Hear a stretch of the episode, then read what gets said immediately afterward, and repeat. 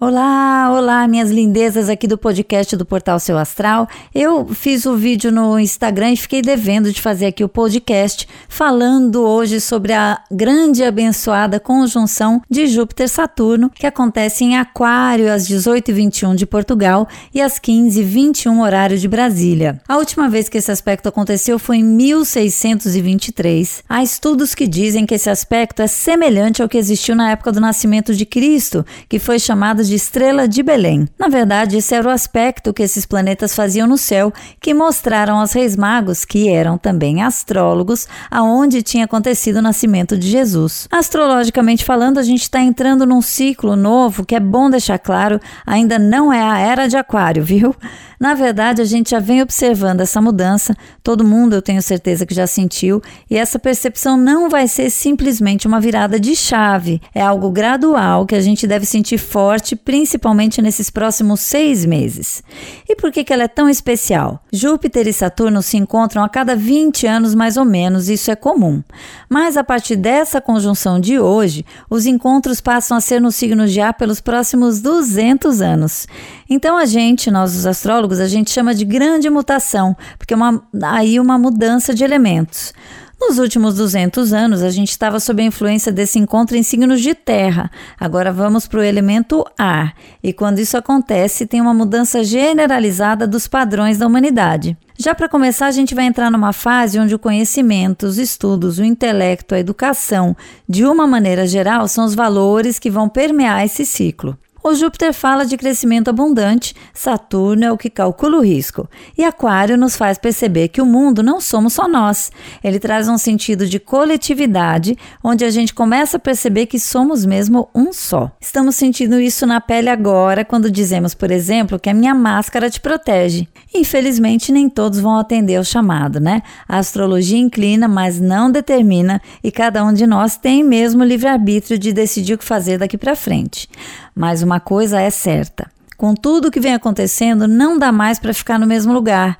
Não dá para continuar fazendo as mesmas coisas, não dá mais para trabalhar sem resultados, não dá mais para se sacrificar sem ser por uma coisa que a gente acredite. O Saturno nos convida para nos estruturarmos e Júpiter nos leva a expandir. Então é hora de se perguntar: o que, que eu tenho feito até agora vai me levar onde eu quero chegar?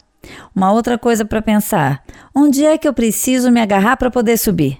Sabe quando você precisa subir um muro, que você procura uma coisa para pôr o pé? Tem que ser algo que te dê sustentação, né? Senão você vai cair. Então, tem a ver com isso. A única maneira de crescer é com estrutura. É hora de cuidar do que você pensa, do que você fala, para que tudo possa te ajudar a crescer, mas com base e propósito.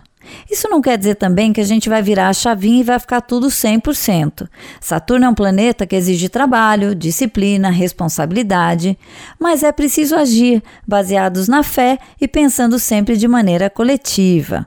Ah, é importante também falar da expansão da vida digital, que tem a ver com Urano, que está envolvido indiretamente, já que é regente de Aquário. Urano também fala de inovação e reverência, de quebras de padrão, que, como diz o Lulu Santos, nada do que foi será de novo do jeito que já foi um dia. Cabe a nós nos sentir parte dessa mudança, perceber que a gente faz sim a diferença no todo e principalmente perceber que o que eu mudo em mim afeta todo mundo ao meu redor. O Natal está aí e a passagem de ano também. Fazendo um paralelo, é hora de verdade de renascer, ou se você preferir, reajustar as velas.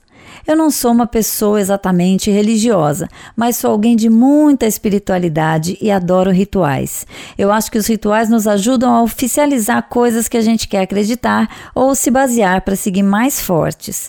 Então eu vou fazer hoje o meu. A partir das 18h21 do meu horário aqui em Lisboa, eu vou tirar um tempo para meditar, rezar, escrever e decretar aquilo que eu espero daqui para frente. Eu te convido a fazer o mesmo. Seja qual for a sua fé, religião ou o que você acredita, crie também alguns minutos só seus. E no final, lembre de fazer um grande pensamento para o coletivo, para a nossa humanidade que tem sofrido muito, mas sabendo que todo sofrimento nos leva a um bem maior. Fique bem e um ótimo recomeço de ciclo para você.